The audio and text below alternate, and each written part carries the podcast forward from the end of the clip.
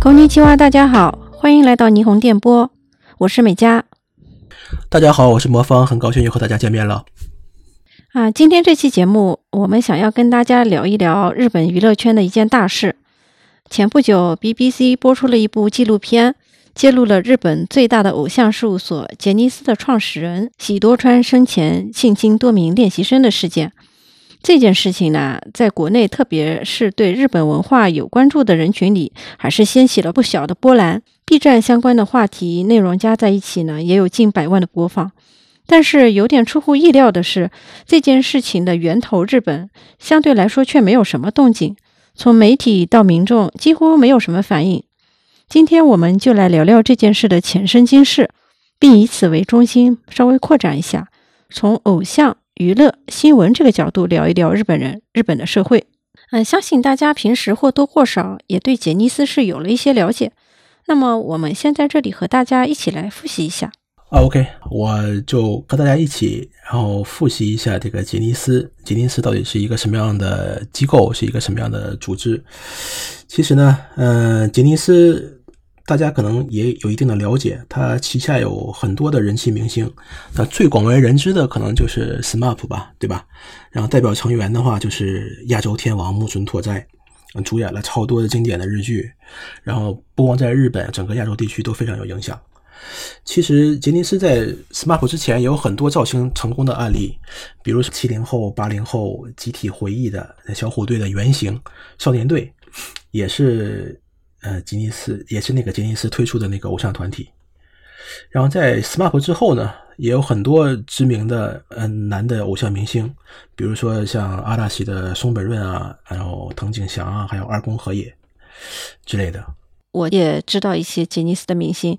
比如说中森明菜的垃圾前男友，号称杰尼斯长子的近藤真彦，然后还有龙泽秀明、三下智久。啊，都是一些非常帅的帅哥。对，实际上，然后再到近期的话呢，近期的话比较现在比较火的有康佳妮，我中文怎么说我不知道。康佳妮就是一些在大阪出身的那些偶像团体，还有就是 King and Prince，呃，King King King King Prince，他们也都是从杰尼斯出道的偶像明星，现在也是如日中天，非常火热。可以说，从七十年代到八十年代，日本最具影响力的偶像男团几乎都是从杰尼斯出道的。哦，说了这么多，大家都应该知道吉尼斯在日本娱乐圈的重量级和地位了，是吧？嗯，对，这绝对是日本娱乐圈的一哥。OK，所以就是铺垫了这么久呢，终于可以请出今天我们想要聊的这个主要人物了。这个话题的主角叫 Johnny Kitagawa，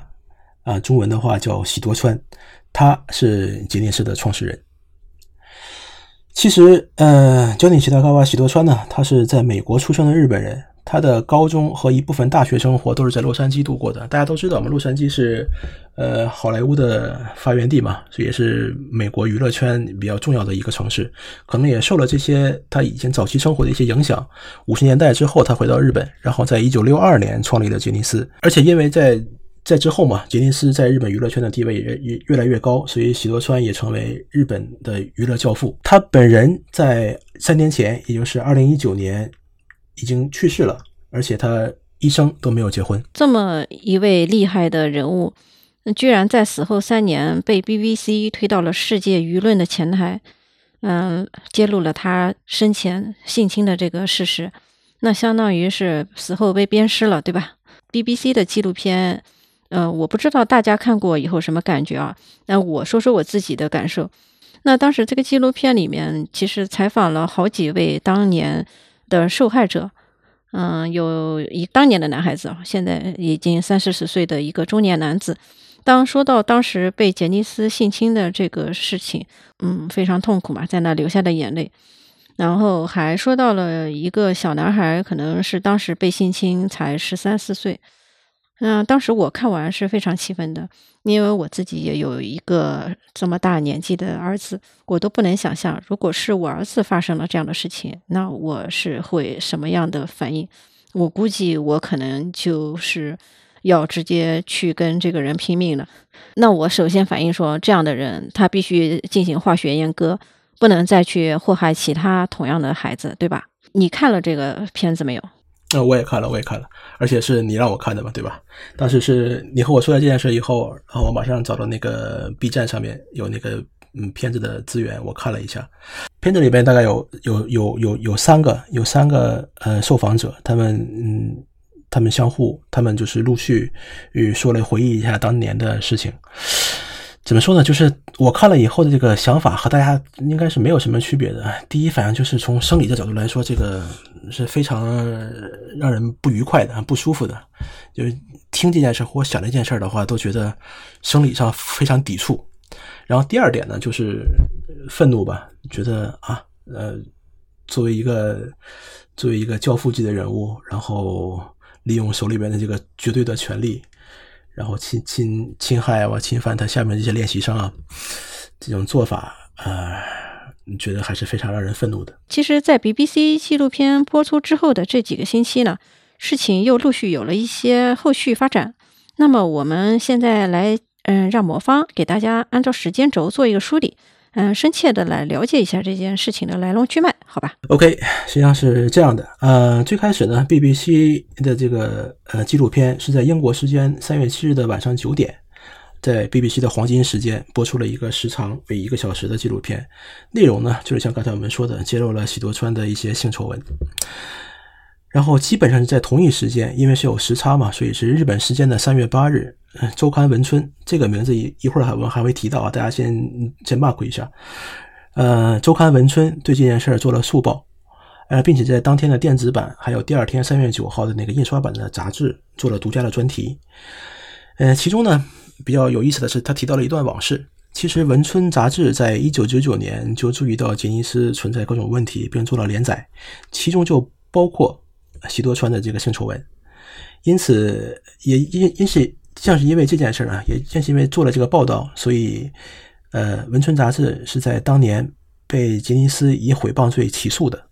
然后东京地裁在一审的时候判的是杰尼斯胜诉，但是在之后的二审，东京高裁做出了杰尼斯败诉的判决。所以说，就是在日本的司法界是承认了喜多川性侵的事实的。呃，这是三月八日的时候，呃，日本的媒体的一个反应。然后在接下来的是三月八日之后，也是 BBC 报道出来的之后，美国的 ABC 还有香港、韩国等媒体也相继报道了这件事儿。但是日本的主流媒体还是没有反应。日本国内对这件事儿做了一一些报道的，就是 Friday 还有日刊现代等杂志登了一些文章。然后除了这些啊，反应最激烈的就是。以前从一开始就一直关注这件事的《文春》杂志，也以此为契机，陆续又挖掘到了一些新的受害者的证词，还有更多的一些细节。然后时间来到三月十七号，三月十七号，BBC 在东京的外国特派员协会，俗称外国人记者俱乐部，召开记者会，面向全世界，呃，阐明了这呃这次。呃，这次取材还有这次调查，还有这个纪录片的意义。当天的记者会，朝日新闻、每日新闻还有富士电视台作为主流媒体参加了这个记者会。当天，朝日新闻在他们的网运营的网站上也刊登了这个记者会的内容。但是要注意的是，他们只是刊登了这个记者招待会的内容，没有对喜多川本人还有杰尼斯件事本身做任何的阐述，也没有发表任何的意见。所以，以上呢就是。从事件发生到现在，我整理出来的一些内容，就整体来说归纳起来有两点吧。第一点就是关于呃喜多川性侵或者性丑闻的内容，证言越来越多，也也越来越细。然后第二点就是大家可能也意识到了，日本媒体、日本国内的媒体。在除了一直在和杰尼斯死磕的这个文春之外，其他的媒体基本上都是集体失声，保持一种缄默的态度，包括公共媒体的 HK。那就是通过你这个梳理，其实这个丑闻并不是第一个被 BBC 爆出来的。其实，在九十年代，它就已经被日本著名的周刊《周刊文春》简称这个“文春炮”爆出来了，对吧？那么，对于这个当年的这个事情。文春杂志里面有没有什么详细的描述呢？就是事情的始末。对对对对，其实，在三月十一日，文春的主编发表了一个专栏文章，然后详细的披露了当年杰尼斯还有文春打官司的这些经过。虽然在那个东京高裁嘛，他认定的是呃文春周刊的名誉损毁、诽谤的罪名不成立，也就是间接承认了喜多川的性丑闻的这个事实。但是在那之后，呃，杰尼斯呢就是撤销了文春和文春旗下所有书籍杂志的那个合作，而且而且因为怎么说呢，就是他的杰尼斯旗下的很多艺人也为一些日本的一些一般的商家代言嘛，帮他们拍广告，就是这些呃用了杰尼斯艺人拍广告的这些一般的商家，也不能把他们的广告登在呃文春杂志上。就作为一个媒体来说的，广告是媒体的一个非常大的一个收入嘛，所以就相当于是被杰尼斯断了一部分的财路。那就是说，杰尼斯他在日本娱乐圈确实是属于有非常大的影响力，是吧？不光自己不跟人家合作了，还不允许跟自己有关系的商家来跟周刊文春合作，就相当于相当于是要想封杀文春周刊的意思，对吧？因为当年他这个官司是相当于是一个名誉的官司。是民事的官司嘛？它不是一个刑事官司。那么，即使是法院认定了喜多川的这个性侵事实，但实际上喜多川他本人他并没有受到刑事的这种制裁。而且不光是这样吧，这么多年以来，喜多川本人以及杰尼斯在日本的江湖地位没有得到任何动摇啊！对对对，完全就是这样的一个感觉。对，嗯，可以这么认为。而且还有越做越大的这个趋势。嗯，那在纪录片播出之前，嗯，是不是一般日本人其实并不太清楚喜多川当年这个涉嫌性侵害的、呃性虐待的这个丑闻呢？你有没有跟周边的朋友谈起过这个事情？这个其实呢，我在第一时间就是 BBC 爆出这件事，呃，这个纪录片之后，我就第一时间就问了一下周围的日本人，当时呢也嗯没有任何意图。也没有想到有可能会做一个节目或者什么，完完全没有任何意图，就是大家一起闲聊。呃，问了一下，哎，你看到呃 B B B C 的那个纪录片了吗？知道这件事吗？所以，其实在我来看的话，是没有任何诱导性的，而且也不是特别严肃的。呃，问了一些问题，但是得到的结果呢，还是 让我非常的意外。比如像刚才我们说的，一般作为中国人来说的话，听到这件事的第一反应就是，我是觉得生理上有抵触情绪了。然后一般来说的话，都是会觉得呃非常非常不可理解啊，或者非常愤怒。但是我问了日本人之后，大家虽然每个人的想法不一样，比如说啊，比如说我介绍几个日本人的呃意见还有反应，其中有一个人说的话，其中有一个人的说法就是，人都已经死了，再翻出来说的话也没有什么意义了。还有嗯，就是比如说作为杰尼斯的那个粉丝，他会觉得。我喜欢的就是杰尼斯那些光鲜亮丽的阳光的那一面，那些阴暗的东西的话，我是主动排斥的，我不去看的，我也不想关，对我也不想关注的，那就是脑残粉，对，可以说算是一种呃脑残粉，对。然后还有比较代表性的就是，以前大家虽然在这个周刊杂志、周刊杂志上看到过类似的这种说法，也知道这件事儿。但是对这件事儿到底是有多少是真实的，多少是虚构的，大家没有什么具体的认识，可能还存在一定的怀疑啊，因为它不是主流媒体，是吧？所以他们就有一定的怀疑性，认为可能是八卦或者杜撰。对对对对，就是一些狗仔随便写出来的一些东西，到底是不是真的也不好说，这也是一种意见。还有就是比较冷静的呃日本人，他可能也是周围是我公司的同事嘛，可能呃金融金融圈的人。的想法、想想想问题的方式和切入点不太一样。我问他，你看到 BBC 的纪录片了以后，他给我的第一反应就是：如果没有杰尼斯，还有日本星，还有吉本兴业，这日本的娱乐圈就垮了。我也不知道他的思那个思考回路是怎么样的，怎么突然就跳到这个地方来了？但也但也是一个日本人的一个第一反应。吉本兴业就是大阪的那个娱乐团体是吧？对，就是呃，日本日本最大的喜剧明星的经纪公司。对。其实你说的这些观点，我在后来看完了纪录片以后嘛，我也去，比如说雅虎新闻上面，它会有很多网友的评论，我看到的评论基本上就跟你说的是一致的，没有人愤怒，这点是特别意外的，就各式各样的观点都有，唯独没有愤怒。对，这个是真的是我不好理解的。说本来我对这件事的关心还没到一定程度，但是我问了周围的日本人的想法和他们的。意见之后，我觉得啊，这我来日本也很长时间了，既然来日本很长时间了，我可能又一次认识到，我还是没有完全了解日本人还有日本这个社会。啊，其实我也自己分析了一下，为什么会是这种反应啊？真的很奇怪。就比如说媒体，它为什么会这种反应？那我仔细想了一下，那只能可能说是一种利益关系，因为杰尼斯和喜多川的帝国在日本实在是太强大了，他们的艺人会，就是这些媒体，他们都需要跟杰尼斯来进行商业合作。如果他们得罪了杰尼斯，那么势必会影响他们公司的业绩。那至于日本民众，他为什么会是这种反应？我也回忆了我跟日本人的相处，确实是日本人他是非常有边界感的，属于不太愿意在别人面前暴露自己的隐私或者是暴露自己的想法，嗯，特别冷漠，属于那种嗯跟自己没有关系的事情是绝对不会多说一句的，嗯，就是非常典型的一个例子，就是日本的婆婆。是不会帮儿媳妇带孩子的，就是，即使呃呃，或者呃说的更过分一点，就是日本的婆婆都是不会轻易到儿子家去的。所以你想，日本人他其实这个亲情关系呀，这种都是很冷漠的，更不要说是这些与自己没有任何血缘关系的人发生了这样的事情。嗯，就是人与人之间的那个边界感很强嘛，就是简单一点来说的话，就是事不关己高高挂起的这样一种态度，对吧？是的，是的，是吧？嗯，但是确实是通过这件事情吧，嗯，对日本人的这个认识又更加深了一层，所以我觉得，呃，我是融入不了他们这个社会了。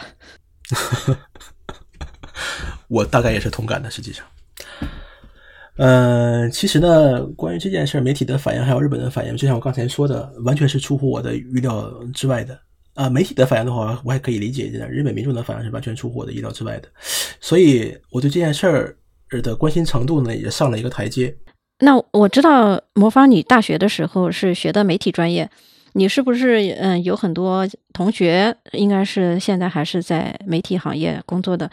你有没有嗯咨询过他们的意见？对，呃，我大学确实是学媒体媒体专业的，然后因为这件事儿。日本媒体的反应，还有日本民众的反应，超乎我的预期了嘛？所以我就特意问了一下，呃，现在能联系到的，呃，从事媒体行业的一些呃朋友，我问了三个人，一个是啊，一个是我大学的一个同期啊，他现在在周刊杂志做一名记者，还有一个是我大学的学妹，她现在是在某一个非常大的电视台做导播，还有一个是我大学的学长，他在一家报社。一家很大的报社，嗯，做资深的记者。嗯，那你来分别说说呢？他们都怎么说的呢？呃，先是说那个周刊杂志的记者吧，因为我和他比较熟，大家是同期嘛，然后说话也说的比较顺。呃，他的意见就是关于这件事儿本身，呃，日本民众的话怎么样的话，嗯，他不是很清楚。但是说圈内人，圈内的人大家都知道这件事儿，而且他个人觉得像。像这种程度的性丑闻，如果要放在美国的话，肯定是要被判一百年监禁的。嗯，所以，但是日本日本的媒体，尤其是日本的电视台，按照常理来说的话，说是对于深陷性丑闻的这个人物，呃，性丑闻的公众人物，一般来说就是电视台方面会主动弃用的。比如说前一段时间因为性丑闻然后被下架节目的那个杜部健。瓦塔贝，中文应该叫杜布建，对。然后他几年前因为性丑闻，然后被电视台雪藏，然后自己的节目也被下架，到现在为止也没有在在公众的电视台露面。那其实就是日本的电视台对于性丑闻这件事应该是零容忍的，对吧？但是，对，应该是零容忍的，对。但是，但是怎么说呢？简单一点说的话，就是比如说单个的艺人。杜部健也是那个有西摩托 Kogyo，也是吉本兴业的艺人。对于单个的艺人来讲的话，他对电视台来看的话，电视台电视台立场来看的话，那只不过就是一棵树嘛。电视台可以放弃一棵树，但是他不能放弃整个森林。如果要是和杰尼斯、其他大巴、呃喜多川闹僵了的话，整个杰尼斯他们这样大的一个森林就被放弃了。所以电视台的话，应该是没有这么大的勇气去主动我和杰尼斯为敌的。那就是日本电视台其实是有个双重标准的了。对啊，就是一棵树和一棵森林的区别嘛。嗯嗯，那那个电视台的小学妹是怎么说的呢？呃，这个学妹嘛，她是一个在我印象里面，她也是一个正义感比较强的一个人，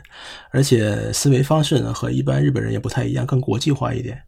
她我问她两个问题，一个问题是日本媒体诶对这件事表现比较冷淡的原因是什么？还有一个就是日本人表现冷淡的原因是什么？她给我的呃回答是这样的：首先，日本媒体就是尤其是电视台是没法没法。无视杰尼斯的存在的，没有办法无视他的存在的，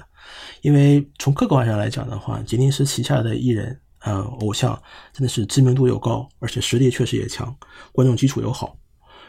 如果要是和杰尼斯闹翻的话，他们电视台自己的工作是没法开展下去的。虽然就是这种做法呢，在他来看的话，在我学妹来看的话，这种做法是相当于放弃了媒体作为第四权利的这个尊严，但是。没有办法嘛，大家都是打工人，大家都是上班的。虽然说是媒体人，也不过就是，也也也不过就是拿拿拿工资的这个人，所以就是没法得罪杰尼斯，这个是实情。至于日本人为什么反应比较平淡嘛，他个人觉得是最底层的逻辑是日本人是那种不喜欢提出问题，也不喜欢面对问题的这种底层的这心理。然后反映到这个性犯罪的问题上来说，就是受害人、被害人的话，他也不想提起这件事儿。而且第三者的话，他们更愿意把这件事处理成一种嗯简单的恶作剧，不想把它上升到一个人权的这个高度，所以最后的处理方式就是整个个人啊、当事人还有整个社会、整个媒体，就是表现出一种放弃解决和面对的一种姿态。那你这个学妹其实还是蛮有正义感的，她其实是自己还是嗯有自己的看法，但是就迫于她是一个打工人，她也没有办法改变这个事实。对，这个就是呃打工人的局限性了。其实关于呃我和他的这个呃交流呢，是是通过发微发那个短信交流的。我会把这个交流他的呃回答贴在后边贴在下边那个收 notes 上面，大家有兴趣的话可以去看一看。那那个你还问了一个报社的记者是吧？对，报社的记者是我大学的学长，他应该怎么说呢？算是在报社里边混得风生水起的一个人物了。呃，我问他的问题也是，就是为什么日本人反应会比较淡？他给我的呃回答是：第一，他觉得呃日本人很大一部分的日本人是有一种这个人死了的话就没有必要再追究的，有这样的一个一层心理，死者为大是吧？对，死者为大这样的一个心理。然后在这个心理的基础上。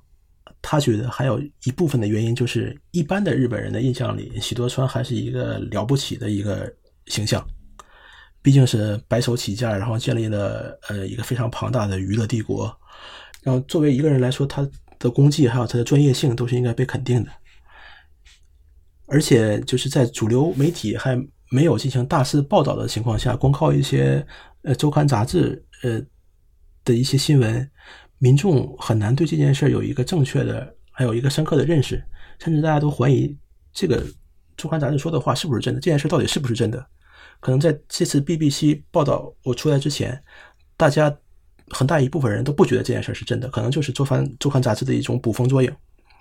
所以从这种层面上来看的话，日本的媒体的沉默确实是对大众的这个舆论导向起到了非常消极的一个作用吧。确实是因为都是一些八卦杂志在报嘛。现在主流媒体就是缄集体缄默。你说的日本人，他觉得就是说，齐多川即使是说犯了一些错误，但是他们认为他是瑕不掩瑜嘛，就跟我们中国香港的明星成龙一样。虽然成龙他有私生女，年纪轻的时候也跟一些女明星有一些什么不正当的关系。嗯，但是大家依然还是对他抱有好感，还是挺支持他的这个电影，什么是吧？对，大概的想法应该是这样的吧，应该大概应该应该是这种情感吧。嗯，而且我觉得日本人他们应该就是一个崇拜强者的这么一个民族，因为喜多川实在是太强了，所以对于他们来说的话，嗯，他们宁可相信喜多川是个好好人。不太愿意接受他这些不好的事事情。对，就是一种瑕不掩瑜的这样的一个一个思维方式吧。啊，其实对于这件事情，日本社会的反应，嗯，确实令我有点吃惊。嗯，我也想说说我自己的这个感感受。其实一直以来呢，我觉得日本是一个新闻自由、报道自由的国家。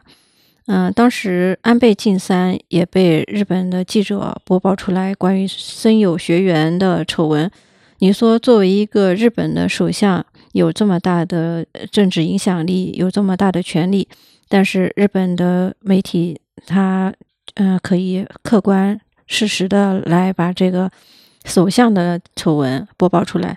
当时我还是非常震惊的。现在我想起来这件事情，也许就是说安倍晋三这个事情被播报出来，并不是说，呃，显示日本的这种新闻自由，可能只是一种政治斗争的手段。这次杰尼斯的这件事情上面来说，日本的主流媒体居然可以为了他们的经济利益，嗯，统一战线，呃，集体缄默。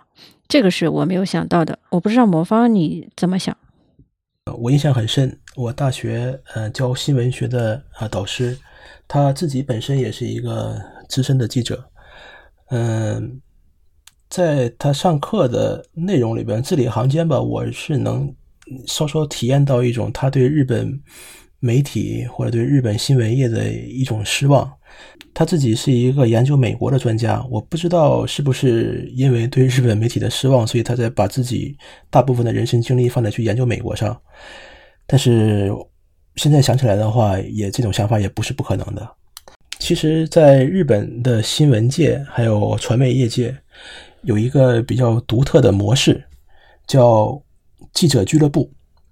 比如我刚才提到的那个在报社的学长，他现在就是宫内厅。记者俱乐部的成员，宫内厅就是呃专门负责播报皇家信息的是吧？对，宫内厅的话就相当于怎么说呢？就相当于是皇室的管家，负责协调皇室和外界的各种关系，是这样的一个组织。所以我那个学长他就是宫内厅的记者俱乐部。这是一个什么样的概念呢？就是很多各家报社的记者都会聚集在宫内厅的一个房间里。当然不一定是一个房间啊，这各家报社的记者都会常住在宫内厅的一个房间里，然后在这个房间里，大家互相交换情报，互相收集情报。而且宫内厅如果想对外发表一些信息的话，也会告知这个房间里边的记者，我们要开记者招待会了，大家都去那个房间集合。然后类似的比较有名的记者俱乐部呢，比如说永田厅是报道国会的。然后平和记者俱乐部是报道自民党的，还有警视厅霞关记者俱乐部是分别报道警视厅的，还有外务省的，嗯，这些都是比较有名的那些记者俱乐部了。然后同样的同样的模式，就是很多各个报社的各个电视台的记者都集中在永田厅的记者俱乐部、平和厅记者俱乐部，然后在那里收集情报。所以说，记者俱乐部呢是日本新闻界然后记者进行采访的一个信息枢纽。就是因为有这种俱乐部的存在呢，也提高了好的方面是提高了大家采访的效率，还有那个消息的准确性。因为毕竟是官方发布的消息嘛，所以准确性还是非常高的。但是不好的方面就是这种模式的存在，实际上是很大程度上的限制了记者呃记者们自主取材、自主哦自主调查的这个机动性的。所以我们。看到，比如说《朝日新闻》啊、《每日新闻》啊，或者是呃《读卖新闻》，他们对于一件事儿所发表的那个事实的报道，基本上都是大同小异的，没有任何差别，就是因为他们的消息来源都是一样的，就是从记者俱乐部来的。看起来你对记者俱乐部还蛮熟悉的嘛？你是不是其实去过？对，这当时也是跟着跟着老师啊，跟着那个沾了老师的光，然后一起在里面吃过饭。嗯，怎么说呢？就是你会看到啊，因为那个记记者俱乐部，外国人记者俱乐部是的技能是面向全世界，面向全世界的海外媒体开记者发布会的地方，所以那个成立是在日本，嗯，战后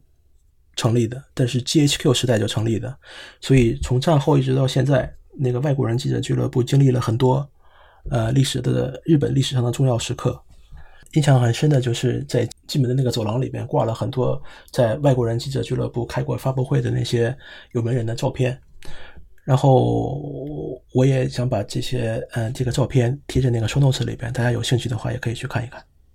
实际上，关于记者俱乐部呢，我想在这跑一下题，因为有一些比较好玩的东西想和大家分享一下。然后我听了老师说了一些很多关于记者俱乐部好玩的事情，嗯，其中有两件事给我印象特别深。第一件事呢是，当时我的教授他年轻的时候是在关西，然后有有那么一天是他下属他的一个部下第一次去记者俱乐部采访，然后参加记者招待会，然后。他回来了以后，把听到的东西，然后呃都写成那个新闻稿，然后第二天也发布了。但是发布以后呢，发现一个特别出现一个特别好玩的事儿，就是其他的呃报社的记者都在那个标题或者文字内容里边写，呃嫌疑人是女性，然后但是他的这个部下写回来的咱写回来的新闻稿里边完全没有提到这个嫌疑人是女性这件事儿。那那是怎么回事呢？对，所以就是对，就所以嘛，所以就是就是他就问了这个，他问了这个下属，哎，这个这这个是怎么回事啊？是你听漏了吗？还是怎么回事啊？然后他下属说没有啊，我也没听漏啊，还有所有的话我都录音，从头到尾我都已经录音了，你再听一遍，肯定是没有，我肯定是没有听漏的。然后所以他们确认了一下，确实没有听漏。然后怎么说呢？然后哦，我的老师就打电话呃给那个呃。警察部门的那个记者发布会的相关人员，就是说啊，你这个这这个怎么回事？就是我们新人有什么做的不好的地方，你们可以你们可以指教啊。但是如果消息不给我们的话，我们就很难做呀。然后发言人就说的话，我没有啊，我和每个人每个记者说的话都是一样的，不可能有什么说漏的地方啊。但是，但是为什么其他报社的记者都知道这个嫌疑人是女性？然后我们这个新人去了以后，他的那报道里边没有提到这件事啊，嫌疑人是女性啊。然后记者、警察方面那个记者发言人，嗯，他就笑了，说是这回事儿。我进门那一瞬间，我举了一个小手指。小手指是什么意思？对，这个需要补充一下，在日本，然后或者可能是更在日本社会，或者是更老一部分这些人里边，他们印象里边。大拇指代表男性，小拇指是代表女性，所以他虽然没说这句话，他可能有他可能有一部分呃难言之隐，他不能他不能当面把这句话说出来，但是他会给了他会给一些暗示，比如说举了一个小手指，证明这个嫌疑人是女性，所以其他记者比较资深的记者他们都懂这件东西，他就捕捉到了这个信息，把这个写到呃新闻稿里面了。然后新人嘛，他没有这个经验，他也不知道这件事儿，他就把这件事就就漏过去了。那确实挺好玩的这个事情，对，这就是一比较比较比较好玩的一件事儿。还有一件事儿，也是就是呃，也是在关西，然后发生了一些恶性案件嘛，可能是杀人案，然后媒体关注度也很高。然后，但是进行到调查到进行到一定程度的话，也没有任何头绪。这个时候，呃，警察方面的高层开了一个记者记者发布会。然后在记者发布会会场，当时那个高层进来以后，进进到房间以后，相当于像打招呼一样闲聊。他说的：“哎，听说现在东北下了好大的雪呀，然后我们这边还没还没下雪啊。”就是闲聊说了这么一句话，然后大家很多人都以为这就是一个闲聊，但其中在场的有有有一名记者，他就揣摩这个揣摩这个话里面的意思嘛，他就觉得为什么无缘无故会来提这么一茬。对啊，为什么会突然提了这样这样一句话呢？然后他就抱着试试试看的一个态度，联系了他们报社在东北方面的那个分社的记者，说：“你们去看一看，是不是那个东北方面的陷阱警察他们有什么活动啊？”然后结果结果就是和他预想的是一样的，当时那个嫌疑人已经跑到东北去了，从关西跑到东北，但是作为警察方面的发言人，他还不能把这件事儿说出去。所以，作为发言人本身的话，他就非常非常隐晦的用天气这个话题说：“哎，东北那边好像是下雪了。”就是怎么怎么来说呢？就用他的那个用他的那种方式来暗示了大家这个嫌疑人的踪迹。对对对，暗示了一下。记者俱乐部嘛，里边有很多黑话，或者有很多那个好玩的事情，真是，嗯，如果你不在这个不在这个行业里面待着的话，你很难知道的。但是作为外人的话，听一听还是觉得，哎，这个很这真好玩，很好玩的。就我到现在我还记得，印象特别深刻。我我觉得听我们节目的听友其实是有耳福了。我估计这个事情在其他的节目里应该是听不到的，我也是第一次听，嗯，确实是非常有意思，嗯，希望这个魔方以后不时的给我们一些小彩蛋，给我们输出一些这种比较有意思的日本的这种，呃，不为人知的东西。对啊，啊，呃，OK 啊，当然没问题。而且就是刚才所说的这件事嘛，就是提到记者俱乐部嘛，然后我印象里面比较深的也是我们有点跑题了。我们再回到这个记者俱乐部，在这个呃日本新闻行业这件嗯这里面的这个本身的存在的意义，实际上呢，日本俱乐部在我来嗯是有一定门槛的，就是甚至上可以看作一种不同身份的一种象征。那毕竟就是记者俱乐部所在的地方，都是一些政府机关呢，或者是像。深宫内院的这种比较重要的地方嘛，一般来说都是闲人免进的。呃，就像刚才我们提到的那个 BBC 开记者招待会的那个外国人记者俱乐部也是一样的，包括里边的那个酒吧和饭店，那不光是记者招待会的那个会场，一般人是进不去的。包括里边的酒吧、饭店还有图书馆，也都是只是面对、只是面向记者会员开放的，普通人是进不去的。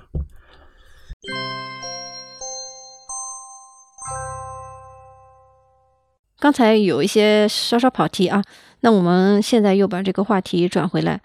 在喜多川性侵这件事情里面，一直扮演着重要角色的文春，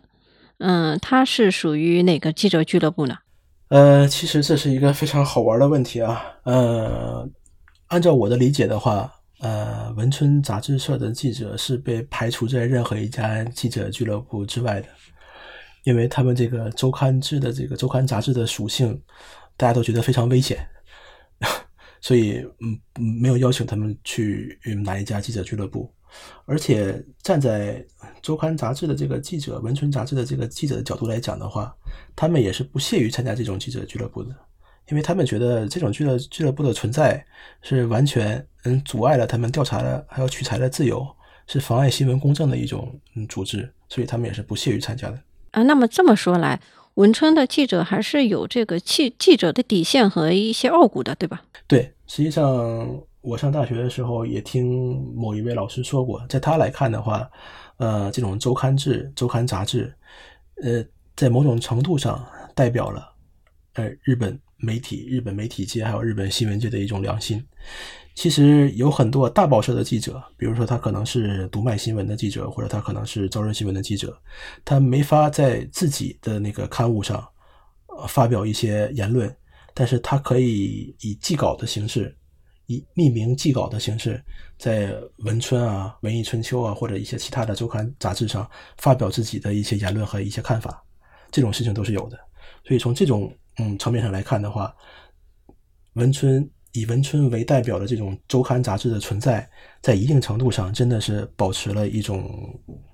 日本媒体的公平和公正。那文春在日本其实它并不是说属于那种无良的狗仔，嗯，还是有一定的底线的。那但是作为周刊，其实它可能里面也是有一些杜撰的内容。嗯，你是怎么理解这个问题的呢？嗯，这是一个很好的问题啊。我觉得是这样的，因为怎么说呢？像刚才记者俱乐部形式的，呃，通过记者俱乐部形式呃采集到的信息，一个是比较准确的，一个是比较详实的，因为毕竟是呃新闻嗯发布出来的地方。其实是这样的，呃，怎么说呢？因为和记者俱乐部不一样嘛，就是这些周刊杂志的记者，他所有的情报都是要靠。哦，自己的采访和取证能拿到，而且新闻还讲究一个时效性，所以非常困难。在他要哦，在他在一个非常短的时间之内，要把所有的材料都做得非常详实，都写得非常详细，所有的取证都做得非常完美，这个是比较困难的。所以，诶，大概比如说有百分之七十是他调查到的事实，另外的百分之三十是。根据他的自己的想象，因为他常年从事这个记者行业的他的这个想象或者一些推测，然后来写整个这个新闻稿的。所以说，也从那个，所以说不能完全说他是呃杜撰，就是他跟那些从零开始杜撰的新闻这种狗仔八卦杂志还是不一样的。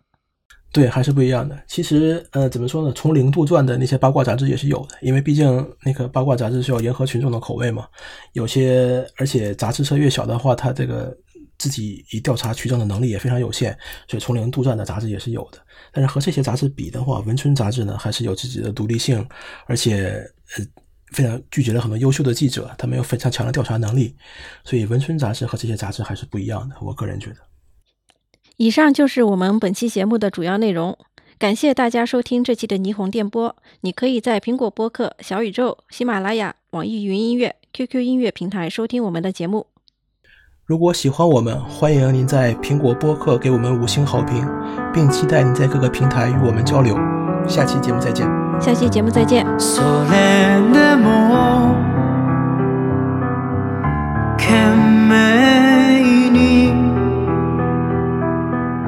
生きてゆくと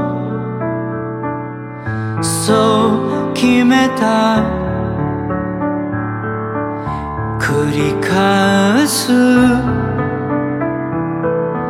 迷いも争いも悲しみもすべてを時に任せて選んだ道